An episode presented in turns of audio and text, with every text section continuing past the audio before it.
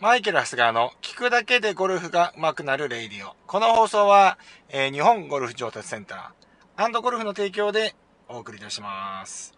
えー、皆さんね、いかがお過ごしでしょうか？おお過ごしでしょうかって朝から聞いてくださってる方、おやすみです。えっ、と、この間ですね、僕ツイッターもやって、ね、SNS 僕基本的に全部やってるんですけど、すべてが中途半端になっておりますけれども、いまいちこの SNS の面白さが僕にはわからないということでですね、えー、まあ、なんとなくやってるんですけども、その中でですね、まあ、今ね、ツイッターをどうしようかなとかって悩んでて、悩んでてっていうかね、今いろんな人のね、本とかそういうのを読んでて、で、ツイッター見るようになったんですけど、やっぱ面白い記事ってこう飛んでくるんですね、やっぱね。やっぱリツイートって言って、なんかね、その他の人の記事を、この記事面白いですよ、みたいな感じでリツイートみたいなね、ことをすると、えー、フォローしてる、方のね、えー、その引用リツイートを見えるということでね、えっ、ー、と、なんですけれども、その中に、えー、パ、パリのね、えタクシー運転手がですね、えっ、と、交通規則を完璧に守るというね、順法ストライキってをやったということでですね、そんな記事がありましたね。何かっていうと、もう交通規制を、今言ったように交通規制を完璧に守ると。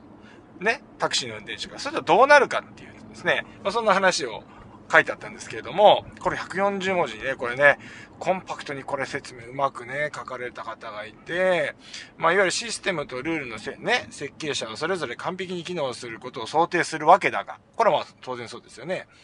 実際に完璧に機能するとシステムが破綻をするっていう、破綻をするという、これは多分実際の検証なんでしょうね。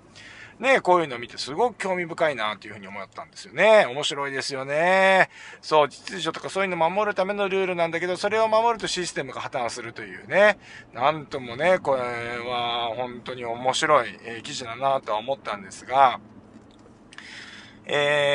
えー、これゴルフに置き換えてみるとどうなのかなというふうに思うんですが、ゴルフのシステム的なことを言うと、まあ、コースマネジメントのね、あの、システム的なところがありますね。で、トーナメントとかに行くと、まあ、例えばこのコースはこうやって攻めようと、ここは絶対打っちゃいけない、こうしよう、こうしよう、ああしようと。で、その持ってるプロのね、ポテンシャルとかそういうのを見て、ここは、えー、この風だったらこのクラブで行くっていうのを大体もうシステムマチックに決めと、決めるわけですよね。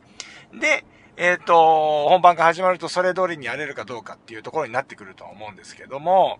えー、これがですね、一番このシステムをしっかり守るっていうところで言うと、タイガー・ウッズなんかは、すごいこう決めたそういうね、自分のプランっていうのを、比較的こう守っていくタイプの選手だって言われてますよね。そう、だから例えばもう、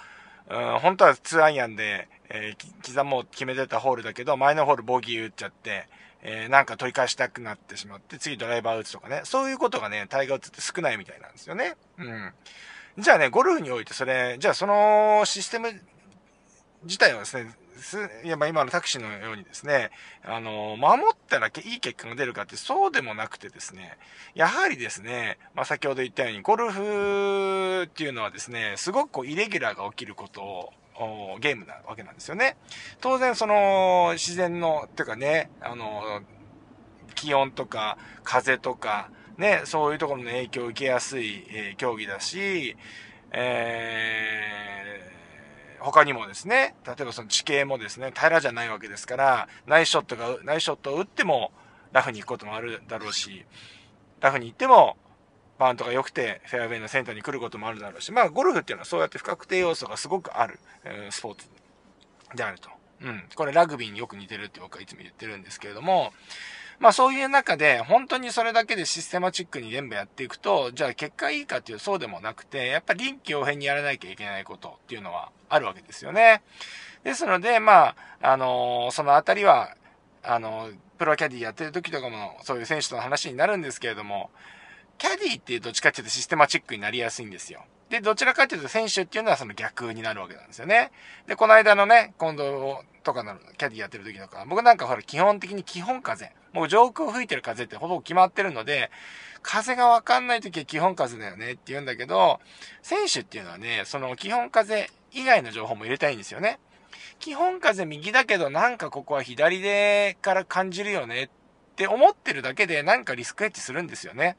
そう。だから選手としてはそういう会話をしたいと。ただ僕はそれやると、ね、僕がプレイするわけじゃない。キャディがプレイするわけじゃないので、惑わしちゃう結果になるんじゃないかなと思って、基本的にはなんかそういうシステマチックに動きやがちなんですよ。うん。そう。ただ、そのプレイやっていく以上は、プレイっていうのは、プレイヤーっていうのは五感で感じてゴルフをやっていかなきゃいけないので、ね、こうやって、感じるけど、なんかちょっとここは違和感あるなっていうところで、なんか選手が、選手っていうかプレイヤーが少しこう、アレンジしたりするわけじゃないですか。だからね、本当ゴルフってそういうの大事だなとは思うんですね。今回のタクシーのね、このパリのタクシーのこの、ストライキの話を聞いて、なんかすごくそれは思いましたね。うん。ただね、一般的なところで言うと、一般のアマチュアの方に目を向けると、多くの人がですね、やっぱりそのプランを持ってない人がすごく多いので、皆さんはね、そういうアレンジっていうのはまず次のステップとして、えー、まだそのコースマネジメント確立してない方は、まずはそこをしっかりやるっていうことを、意識して、やってみてください。まあちょっとその先の話をしてしまいましたけれども、でもプロ、あの、ゴルファーっていうのはね、そのあんまり、えー、システマチックに行き過ぎても、うまくいかないこともあるよねっていうのは、ゴルフも同じだっていう話をさせていただきました。まあそんなわけで、えー、今日はこのくらいにしたいと思います。それでは今日も、いってらっしゃい